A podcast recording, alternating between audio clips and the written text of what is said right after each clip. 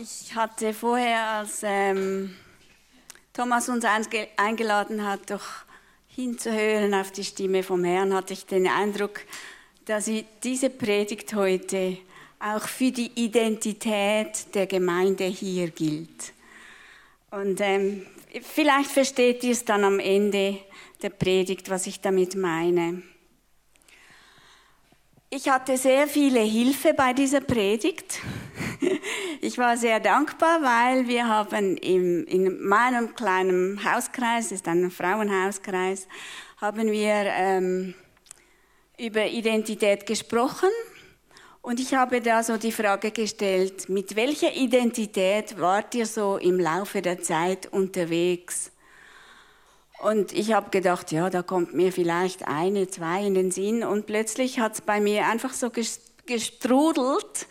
Und ich habe gemerkt, ja, ich bin mit ganz vielen Identitäten unterwegs gewesen.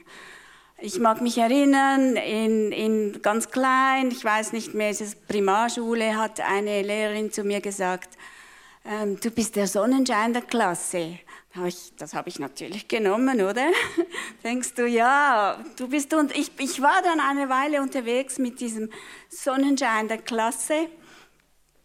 Später so im Teenie-Alter ähm, habe ich irgendein so ein Erlebnis gehabt und auch gemerkt, ich komme nicht mehr so gut an. Da wurde ich zur grauen Maus, ganz klein. Ähm, wieder später habe ich gemerkt, ich bin so die mystische. Ich habe so nichts von mir preisgegeben. Ich habe niemandem gesagt, wie es wirklich hier drin aussieht. Ähm, die Besserwisserin war ich auch mal eine Weile. Also ich habe ich hab ganz, schnell, ganz schnell viele Identitäten feststellen können und war mit diesen unterwegs. Und die, ich muss ehrlich sagen, die Predigt hat auch mich wieder ganz neu herausgefordert, als ich so mit dem Mose hier unterwegs war. Und es hat auch mir wieder einen neuen Horizont gegeben. Wir gehen in einen Text, 2. Mose 2, 11 bis 19. Wir sind in Ägypten. Israel sind Sklaven in Ägypten. Und es geht jetzt um diese Geschichte dort. Genau. Also, als Mose erwachsen war, ging er einmal zu seinen Brüdern hinaus und schaute ihnen bei ihren Fronarbeiten zu. Da wurde er Zeuge, wie ein ägyptischer Mann einen von seinen Stammesbrüdern schlug. Mose schaute sich nach allen Seiten um und als er sah, dass niemand in der Nähe war, erschlug er den Ägypter und verscharrte ihn im Sand. Am nächsten Tag ging er wieder hinaus. Da sah er zwei Hebräer miteinander streiten. Er sagte zu dem, der ihm Unrecht war, Warum schlägst du einen Mann aus deinem eigenen Volk? Wer hat denn dich zum Aufseher und Richter über uns eingesetzt? erwiderte diese. Willst du mich auch umbringen wie den Ägypter? Da erschrak Mose, denn er dachte, es ist also doch bekannt geworden. Als der Pharao von dem Vorfall erfuhr, wollte er Mose töten lassen. Mose aber floh vor ihm in das Land Midian. Eines Tages saß er dort an einem Brunnen. Da kamen die sieben Töchter des Priesters von Midian zu dem Brunnen, um die Schafe und Ziegen ihres Vaters zu tränken. Als sie gerade die Tränkerinnen voll Wasser geschöpft hatten, kamen Hirten und drängten sie weg. Mose stand auf, nahm die Mädchen in Schutz und legte selbst Hand an beim Tränken der Tiere. Als die Töchter wieder nach Hause zu ihrem Vater Reguel kamen, fragte er erstaunt, warum kommt ihr heute schon so früh zurück? Ein ägyptischer Mann hat uns gegen die Hirten verteidigt, erwiderten sie. Er hat sogar das Wasser für uns geschöpft und die Herde getränkt. Ich fand es mega komisch, dass hier Mose, ein Hebräer, sitzt in der Wüste und er wird nicht als Hebräer erkannt. Warum wohl? Lag es an der falschen Kleidung? Vielleicht hatte er noch den Haarschnitt der Ägypter? Es ist so meine Interpretation. Der Kontext ist ja, dass Mose unter ganz besonderen Umständen geboren wurde. Er wurde eben als Sklave geboren in Ägypten. Aber er, eigentlich war er der Sohn eines Leviten, also er hatte jüdische Eltern und eigentlich hatte er schon eine Berufung. Er sollte das Volk führen, eine ganze Nation führen. Gleichzeitig war er erzogen als Ägypter, weil seine Eltern haben ihn ja in ein, vielleicht kennt ihr die Geschichte, in ein Körbchen gesetzt, um ihn zu retten, weil der Pharao, der hatte, bekam Angst, dass das Volk Israel so groß wurde und er tötete alle männlichen Babys, damit das Volk möglichst niedrig klein gehalten werden konnte. Und so kam Mose an den ägyptischen Hof und wurde Mitglied der königlichen Familie, weil eine Prinzessin hat ihn ja da im Schilf gefunden und mitgenommen. Für mich ist nur schon diese, diese Begebenheit eine Ermutigung. Manchmal braucht doch Gott die urkomischsten Wege, um zu seinem Ziel zu kommen. Eben Sklaverei, Korb im Wasser. Und am Schluss geht es doch irgendwie auf. Das ist unser Gott. Aber hier geht es ja jetzt um Identität. Also. Mose wuchs also auf mit zwei Identitäten, geboren als Hebräer, erzogen als Ägypter. Und vielleicht muss man noch sagen, wenn man Ägypten in der Bibel liest, ist es oft so ein Synonym für Welt, was in der Welt passiert, die Dynamik der Welt. Und Mose war also gekleidet wie ein Sohn der Welt auf diesem Brunnen am Sitzen. Mit diesen zwei, er hatte also diese zwei Identitäten. Außenrum war er anscheinend noch Ägypter, so haben sie ihn erkannt, aber innerlich war er ein Hebräer. Und ich glaube, gerade so Ausländer uns können sich sehr gut damit identifizieren mit zwei Identitäten. Unsere Kinder konnten sich sehr gut damit identifizieren. Wir waren so lange in Peru, die letzte war dort geboren. Sie wussten am Schluss nicht so recht, sind wir jetzt Schweizer oder sind wir Peruaner?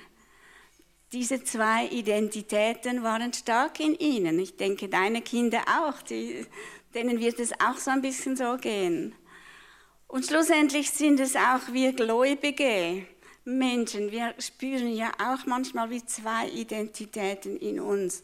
Bin ich jetzt eine Heilige oder bin ich jetzt eine Sünderin? Wir erfahren beides. Die Frage ist einfach immer wieder, was ist denn meine wahre Identität? Wahrscheinlich habt ihr es jetzt schon in, in allen Predigten gehört. In der westlichen Schweiz sucht man seine Identität über Leistung, über Sport, über seine Gaben, Stärken. Man definiert sich über diese Dinge. Mose vielleicht ganz ähnlich. Bis dahin war er sich gewohnt gewesen, zu befehlen zu können, dass die Leute ihm gehorchten, dass sie ihm Respekt zeigten. Er war ja schließlich ein, Zö ein Zögling vom Pharao. Und gleichzeitig wusste er wahrscheinlich ja, also nicht nur wahrscheinlich, wusste er um seine jüdische Herkunft. Und als er eine Gelegenheit sah, sich bei seinen Brüdern zu profilieren, da hat er die Gelegenheit am Schopf gepackt. Vielleicht war es weniger aus Mitleid, sondern vielmehr wollte er sich vielleicht profilieren, wollte diesen Brüdern, seinen Brüdern gefallen, wollte sich bei ihnen einschleichen. Und das ist ja auch gerade so typisch für eine Identität, wenn man nicht so sicher ist, wer bin ich eigentlich, dann möchte man dem, bei den anderen gefallen. Dummerweise hat er dann statt Dankbarkeit Ablehnung erfahren. Wer hat denn dich zum Richter über uns eingesetzt? War die Antwort, die er bekam. Und als er dann auch noch am Hof auffliegt, muss er fliehen. Und plötzlich ist er auch ein Ausgestoßener von den Ägyptern und ist von ihnen geächtet. Und auch das ist wieder typisch für so unsichere Identität. Man gehört plötzlich nirgends mehr richtig dazu. Mose hatte also definitiv ein Identitätsproblem. Aber Gott hat so seine Pläne. Er hat ihn in die Wüste geführt, wo er ihn auf seine besondere Rolle vorbereitet hat. Kommt euch bekannt vor, oder? Jesus wurde auch schon in die Wüste geführt, wo Gott ihn dort auf seine Identität auch auf den Prüfstein gelegt hat.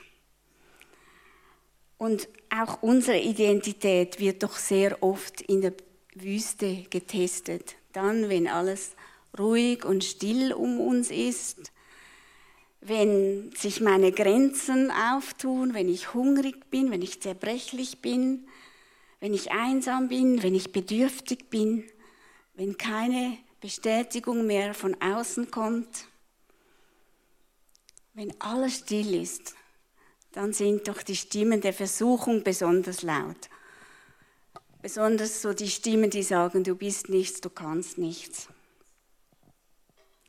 Ein wenig später war Mose schon 40 Jahre in der Wüste. Also fast gleich lang war er jetzt Hirte, als wie er vorher Königssohn gewesen war. Dieser Fall vom Königssohn zum Hirten, das muss, denke ich, eine sehr einschneidende Erfahrung für ihn gewesen sein. Das war ein hoher Fall, vom Königssohn auf die unterste soziale Stufe quasi. Sein Stolz war garantiert gebrochen und sein Selbstvertrauen war wahrscheinlich an einem ganz kleinen Ort. Aber dann hatte er eine Begegnung mit Gott am brennenden Busch. Erinnert ihr euch an diese Begegnung? Vielleicht an den ersten Satz, der dort gesprochen wurde von Gott. Gott sagte nämlich zu Mose, zieh deine Schuhe aus du stehst auf heiligem Boden. Und mit diesen 14 Worten hat Gott ihn in einen Kurs über Gott eingeschrieben. Er hat ihn über einen Theologiekurs ein, er hat ihn zu einem Theologie, Theologiekurs eingeladen, weil Gott beginnt mit ihm zu sprechen. Er zeigt sich ihm, er offenbart sich ihm, er zeigt ihm, wer er ist. Ich bin der ich bin. Ich bin der Allgegenwärtige, der Allwissende, haben wir heute Morgen auch gehört im Gebetsmeeting. Ich bin der ich bin. Ich bin der, der immer da ist. Er hat ihn in einen Kurs der Theologie eingeladen. Dass Gott mit Mose spricht, das war ja sicher schon allein furchterregend und eine ja, das war so ein heiliger Moment, den Mose erfasst hat. Aber es kommt noch fast unglaublicher und noch furchterregender für Mose. Gott zeigt nämlich Mose, was seine Berufung ist. Und er gibt ihm den Auftrag, wieder zurückzugehen nach Ägypten, von dort, wo er gekommen ist, wo er geflüchtet ist. Und er soll sein Volk befreien. Kein Wunder bekommt Mose extrem Angst. Wieder zurück in dieses Umfeld dort, wo ich sowohl von den Ägyptern verjagt wurde, wie auch von den Hebräern nicht anerkannt wurde. Da soll ich zurück. Und er protestiert heftig. Mindestens dreimal. Also in seiner Geschichte sieht man immer wieder so Protestaktionen von ihm. Die erste Frage ist, wer bin ich denn? Wer bin ich denn, dass ich zum Pharao gehen und die Israeliten aus Ägypten führen sollte? fragte Mose Gott. 40 Jahre vorher hat er sich das perfekt zugetraut. Er hat gedacht, ja, das kann ich. Und jetzt ist er hier an einem ganz kleinen Ort. Er hat seine Identität als Königssohn hat er definitiv verloren und er sieht sich so klein. Und diese schamvolle Erfahrung, wieder so nirgends dazugehören, das will er nicht mehr. Er protestiert und er denkt sich, ich brauche etwas, um zu beeindrucken. Deshalb fragt er, wer gibt mir denn das Recht, als Führer aufzutreten? Wenn ich zu den Israeliten gehe und ihnen sage, der Gott euer Vorfahren hat mich zu euch gesandt, und sie mich dann fragen, wie heißt er denn? Was soll ich ihnen antworten? Und dann fällt Gott nochmals in eine lange Erklärung, wer er ist. Er ist der Gott der Vorfahren. Er erklärt sich nochmals, zeigt sich nochmals, ich bin der ich bin. Aber das genügt Mose immer noch nicht. Der sagt so quasi, ja, das macht vielleicht dich glaubwürdig, aber mich doch nicht. Und so sagt er in 2. Mose 4,2, sie würden mir nicht glauben und nicht auf mich hören. Sie werden einwenden, der Herr ist dir nicht erschienen. Sie haben mir ja schon damals nicht geglaubt. Warum sollen sie mir jetzt glauben? Ich bin ein Nichts, ich bin niemand mehr, ich bin nicht mehr der Königssohn, ich habe nichts mehr zu sagen.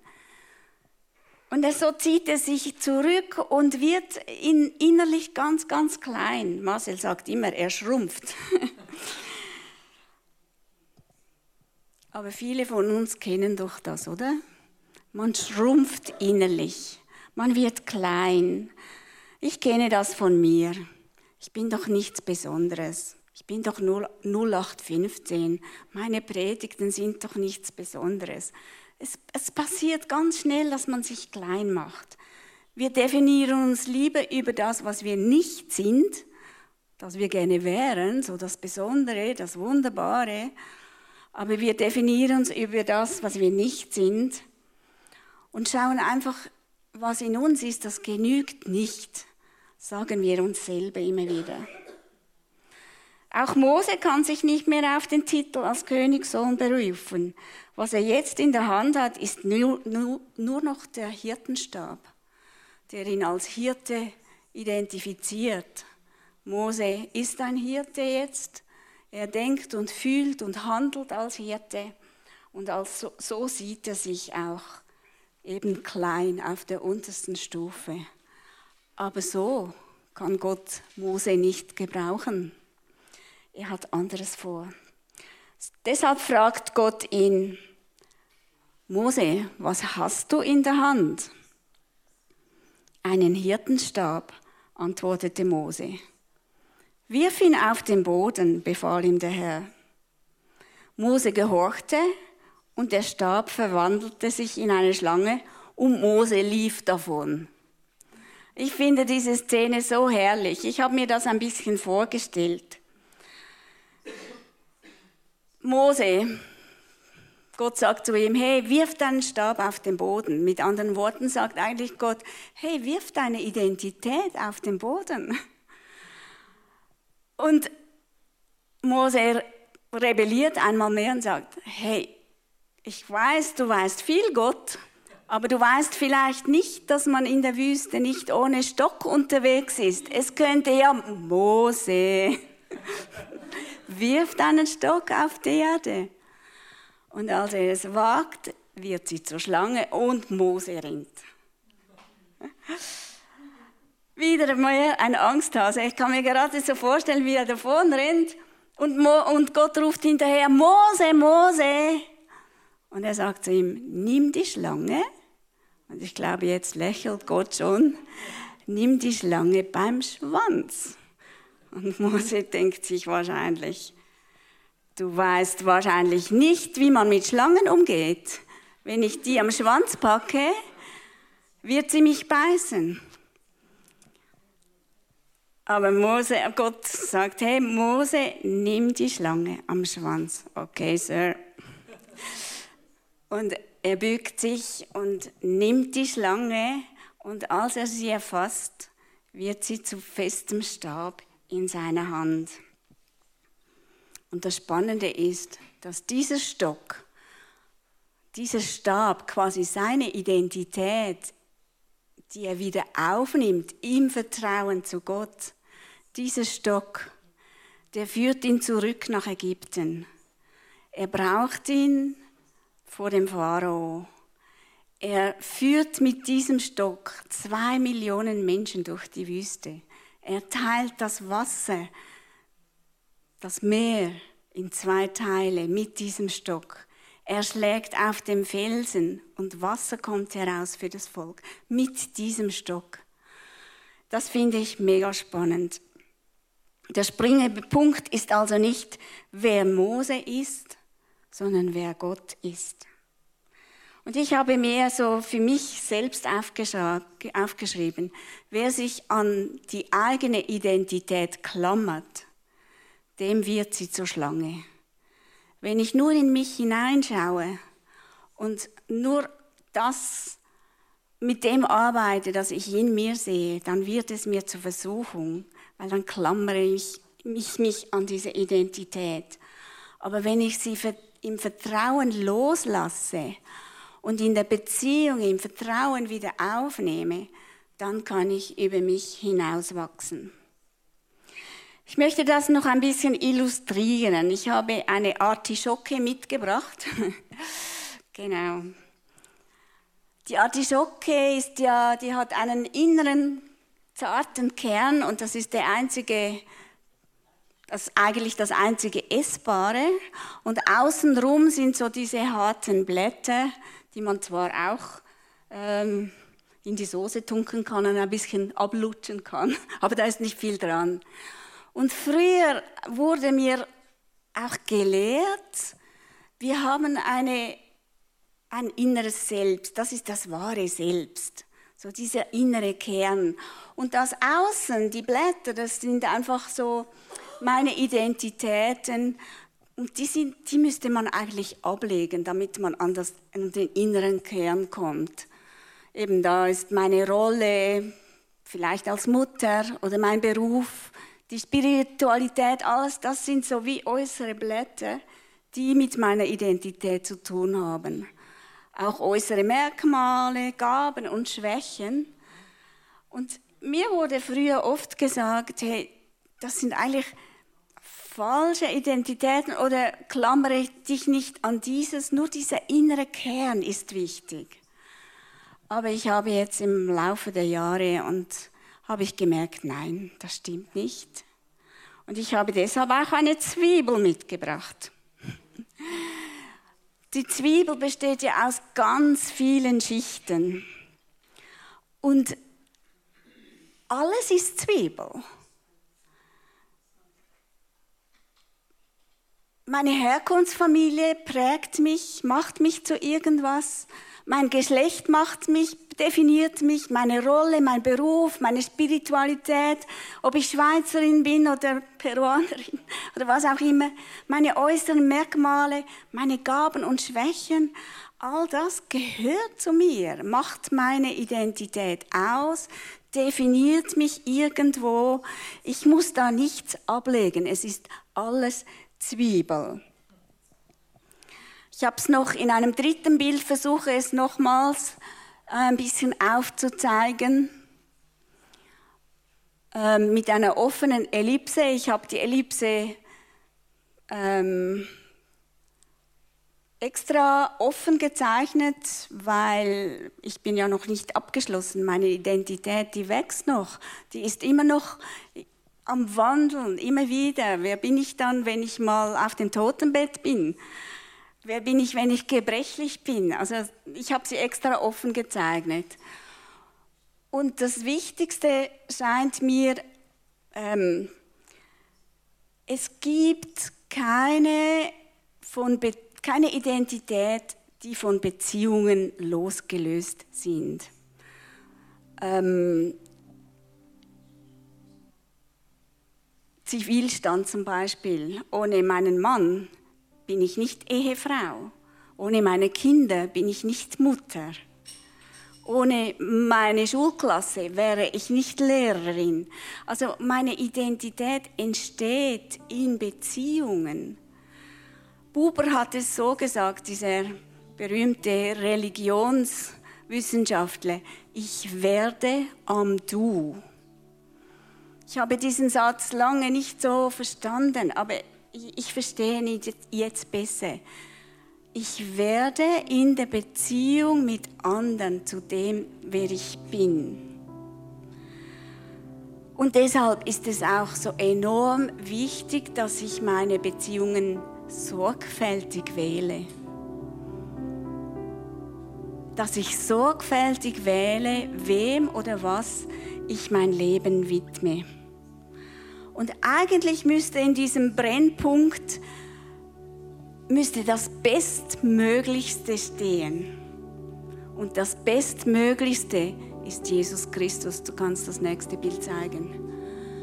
Jesus Christus ist der einzige wahre Mensch, der einzige vollkommene Mensch. Und wenn ich in Beziehung zu Jesus Christus stehe, dann bin ich nicht mehr im Zentrum, sondern dann bin ich auch außen. Wenn ich im Zentrum stehe, dann geht es nur immer um Selbstoptimierung. Dann schaue ich nur immer da hinein, wie könnte ich noch besser werden, wie könnte ich ähm, noch größer werden. Aber wenn ich all meine Beziehungen, all das, was mich definiert, durch und mit in Jesus sehe, dann kann ich über mich hinauswachsen das denke ich, das ist wie ein Kern. Ich möchte werden so wie er. Er ist das Zentrum. Natürlich habe ich eine einzigartige DNA, die Gott mir auch gegeben hat. Aber trotzdem kann ich in und durch Jesus Christus über, das, über mich hinauswachsen, über all das, was gegeben ist was mich vielleicht auch einschränkt oder eingrenzt. Ich kann darüber hinaus wachsen. Für mich muss der Brennpunkt Jesus Christus sein. Das kann nicht ich sein. Ich kann nicht im Zentrum stehen. Jesus ist der, der mir die Identität gibt. Ihr kennt diesen bekannten Spruch aus 2. Korinther 5, 17. Wenn jemand zu Christus gehört oder in Christus ist, ist er eine neue Schöpfung. Das Alte ist vergangen, etwas ganz Neues hat begonnen. Also er ist es, der mich zu dem macht, was ich bin, was ich sein könnte, was ich sein möchte, was ich sein sollte. Er wenn er der Mittelpunkt ist, kann ich zu dem werden. Gott hat auch nicht viel Zeit darauf verwendet, ähm, Mose zu erklären, wer er ist. Also wer Mose ist und was er tun könnte. Er hat ihm nicht auf die Schulter geklopft, hey, das kannst du, mach nur dieses und jenes. Er hat ihn nicht geschult, wie er das jetzt machen soll. Er hat ganz viele Worte darauf verwendet, wer Gott ist. Er hat sich ihm erklärt, er hat sich ihm gezeigt. Die Identität von Mose war gar nie das Thema, sondern wer Gott ist, war das Thema. Und dieser Stock in der Hand hat, hat Mose wahrscheinlich immer wieder daran erinnert, dass er seine Identität abgelegt hat, aber im Vertrauen zu Gott wieder aufgenommen hat. Die entscheidende Frage ist nicht, wer bin ich, sondern wer ist Gott. Wer ist Gott? Und ich habe eben, wie ich gesagt habe, als, als Thomas gesagt hat, hey, wer ähm, hört auf den Heiligen Geist, ich habe wirklich auch das Gefühl für euch als Gemeinde hier. Ihr könnt auf das schauen, was ihr hier habt, auf die kleinen Zahlen hier. Wer sind wir? Aber wenn, wenn ihr mit Gott unterwegs seid, dann könnt ihr über euch hinauswachsen. Und ich denke, das wird eine blühende Gemeinde werden. Eine große Gemeinde werden. Also dafür glaube das glaube ich, dass da etwas geschieht, wenn der Heilige Geist hereinbricht und zum Zentrum wird, kann da etwas Wunderbares geschehen, was man jetzt vielleicht denkt, ja, wer bin ich? Wir sind nur eine kleine Gemeinde in Horgen, aber Gott kann machen, dass ihr über euch hinaus wächst. Aber auch für dich persönlich. Wer ist Jesus für dich? Jesus hat diese Frage auch seinen Jüngern gestellt. Wer bin ich für euch, hat Jesus gefragt. Und ich glaube, die Antwort, die du gibst, ist der Schlüssel für deine Identität. Darum möchte ich einfach zwei Minuten Zeit nehmen und damit jeder für sich fragen kann, hey, wer ist Jesus für mich? Wer ist Gott für mich? Denn das wird entscheiden, wer du sein wirst.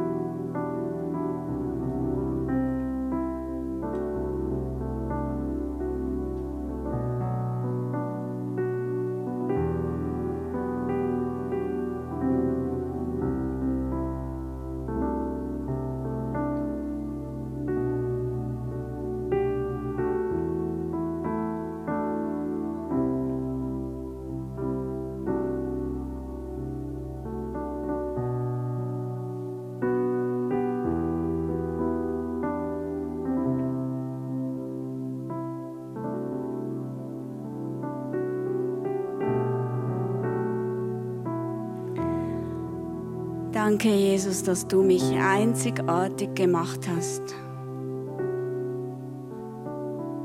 Danke, Jesus, dass du mich gewollt hast, dass du einen Auftrag für mich hast, eine Berufung für mich hast. Danke, dass du mich in dein Team einlädst. Und danke, dass, ich nicht auf mich schauen muss. Mich zu definieren, um mich groß zu fühlen, sondern dass ich wissen darf, wer du bist, dass ich dich immer besser kennenlernen darf, dich in deiner Größe sehe, dich in deiner Herrlichkeit sehe, dich sehe, was bei dir möglich ist. Und dir vertraue. Darauf kommt es an. Du bist unser Gott, Herr. Und heute Morgen sagen wir, du bist unser Gott. Du bist der Gott der Vorfahren und du bist auch heute noch derselbe Gott. Du bist ein großer Gott, ein herrlicher Gott, ein mächtiger Gott, ein barmherziger Gott. Und das ist das, was zählt. Und wenn ich mich in deinem Licht sehen darf, dann werde ich verändert. Jesus, und ich bitte dich, dass du heute Morgen zu all jenen kommst, die irgendwo eine schamvolle Erfahrung gemacht haben und sich seither einfach klein sehen und klein denken. Ich bitte, dass du dich heute Morgen ihnen offenbarst dass du ihnen zeigst, wer du bist. Danke, dass sie sich einfach an dich klammern dürfen.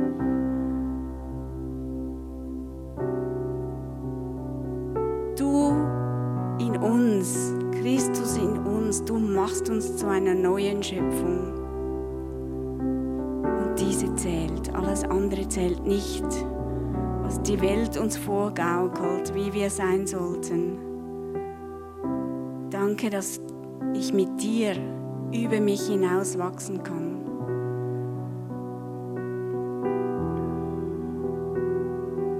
Jesus, hilf uns immer wieder die Augen zu öffnen, wer du bist statt dass wir uns nach innen wenden und versuchen, nach unseres, mit unseren Ressourcen unterwegs zu sein, dass wir uns zu dir hinwenden und einfach wahrnehmen, dass da so viel mehr möglich ist.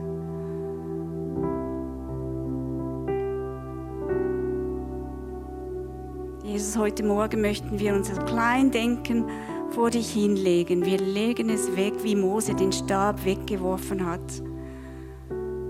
Wir werfen ihn auf den Boden. Danke, dass in deiner Hand die Identität, meine Identität, meine DNA, wer ich bin, zu etwas werden kann, das du gebrauchen kannst. Wenn du eine Schlange zu einem Stab und umgekehrt machen kannst, dann kannst du auch aus mir gewöhnlichem Mensch etwas Wunderbares schaffen und für dein Reich gebrauchen. Amen.